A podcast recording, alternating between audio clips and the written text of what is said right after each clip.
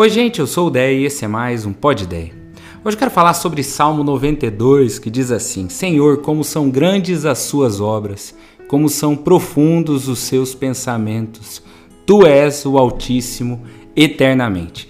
Três características de Deus para nós pensarmos hoje. Primeiro, um Deus que faz grandes coisas, que pensa grande, que constrói grandes caminhos como são grandes as suas obras. Não é que Deus não valorize o que é pequeno, pelo contrário. Nas pequenas coisas, ele trabalha o nosso caráter. No pequeno começo, ele ensina fidelidade. Foi com a simplicidade de cuidar de ovelhas que Davi foi ensinado. Jesus nasce na pequena manjedoura e tem o cargo simples para a sociedade local de carpinteiro. Mas é um Deus que projeta grandes coisas. Pregai o evangelho a toda criatura. Todo olho verá a glória do Filho, em ti serão abençoadas todas as famílias da terra. Estou dizendo tudo isso para que você seja grato pela realidade dos pequenos projetos, mas não abra mão de sonhar grande, de crer que Deus tem mais, de avançar no sonho de fazer a diferença nesse mundo. Como diz 1 Timóteo, Deus não nos deu espírito de covardia, mas de amor, poder e moderação. Mas não perca a humildade sem esquecer que projeto nenhum quantifica o valor de uma pessoa. Nisso não há engano, o servo é maior, o último é o primeiro, o pequenino tem o reino dos céus. A obra é grande, mas toda pessoa é pequena e necessitada de Deus, que é imenso, perfeito e amoroso. Em segundo lugar, os seus pensamentos são profundos. Não são pensamentos facilmente compreensíveis. Tentar entender Deus totalmente é um dos maiores erros da religiosidade.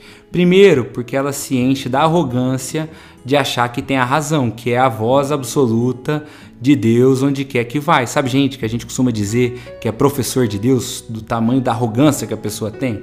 Segundo, qualquer pessoa que faça isso, que tente compreender Deus totalmente, compreender Deus totalmente, entra num parafuso quando é confrontado pela dúvida que é tão presente na caminhada. Nós não sabemos o dia de amanhã. Nós não vemos o fim do caminho, não enxergamos todas as peças do tabuleiro, não vemos todas as oportunidades, todos os perigos, não notamos muitos livramentos e não compreendemos o propósito de muitas situações. É assim mesmo. Porque quando a gente não entende, nos resta confiar na certeza de que Deus nos ama mais do que nós nos amamos e se importa conosco mais do que nós mesmos nos importamos. Entregar para Deus é, sobretudo, abrir mão do volante, do controle do caminho, da necessidade de saber e compreender todas as coisas. E um adendo aqui: profundidade nesse sentido da profundidade dos pensamentos de Deus, precisa ser uma inspiração para nós porque facilmente a gente se torna gente rasa no mundo cheio de distrações e futilidades. É tanto jogo de futebol pela TV que às vezes não dá tempo de ter uma conversa profunda com a pessoa que a gente ama. É tanto tempo no TikTok que às vezes não existe mais olho no olho com o nosso cônjuge.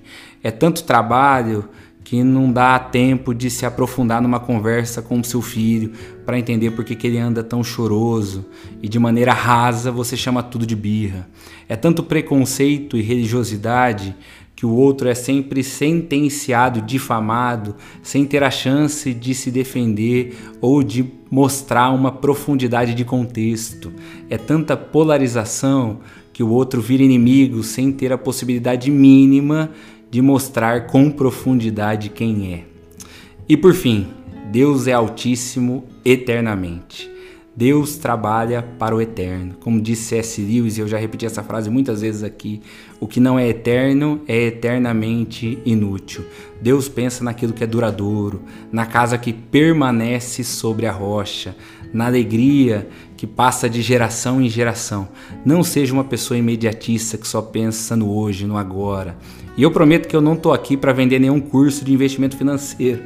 Eu só quero que você pense no quanto da tua rotina tem a ver com o próximo dia 5, o dia de pagar os boletos, e o quanto tem a ver com a construção daquilo que é eterno, com as pessoas, com a família, com Deus, com os amigos, com os necessitados Porque qual é a marca que deixaremos nesse mundo de fato?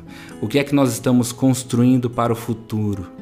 Pense nisso, que Deus nos faça sábios, que nos ajude a reconhecer as maravilhosas características dele e que ele nos dê sonhos grandes, que nos dê profundidade e que nos dê consciência de construção, de propósito, porque essa vida passa muito rápido.